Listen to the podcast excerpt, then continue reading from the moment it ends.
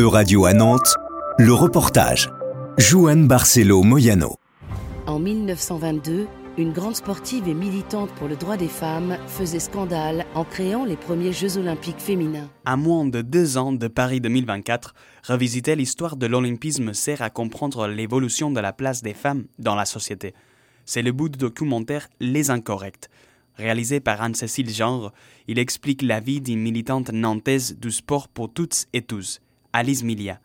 Dans les années 20, le Comité olympique international refusait la pleine participation des femmes.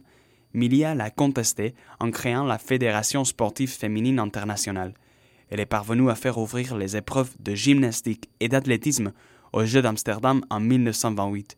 Un siècle après, son exemple est encore inspirant pour des athlètes comme la française Rugiso, spécialiste de saut en longueur. C'est une femme qui a été exceptionnelle et pour moi qui est un modèle, un, role model. Ça devrait être un modèle pour toutes les femmes, que ce soit pour le sport ou pour autre chose. Hein. Ce qu'elle nous a montré aujourd'hui, c'est que dans la vie tout est possible et c'est pas parce qu'une personne te dira non tu n'y arriveras pas que euh, on doit se croiser les mains et se dire bon bah voilà ça c'est pas pour moi, je vais aller faire de la danse ou du cinéma. C'est un message que So a pu transmettre directement à 200 collégiens nantais.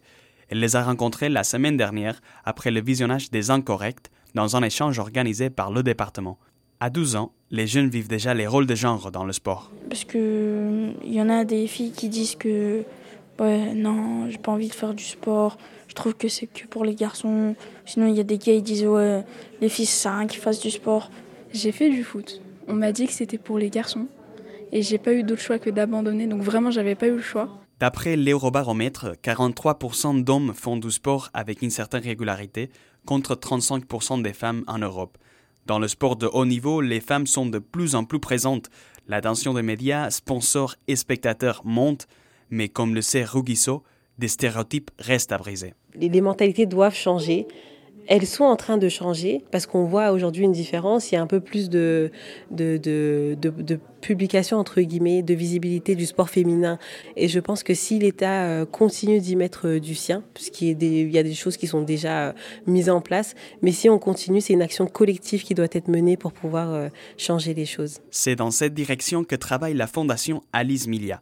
Son fondateur, Éric Florent, explique l'ampleur de sa mission. Euh, dès la création, on a voulu avoir une notion européenne, parce qu'il n'y avait pas d'autres fondations en Europe sur le sport féminin. Et d'ailleurs, une des principales sources de financement de la fondation, c'est le fonds Erasmus à Bruxelles. Et on gagne régulièrement ces appels à projets. En ce moment, on en gère sept. Ces projets européens incluent des formations contre le sexisme dans le sport destinées spécialement aux jeunes.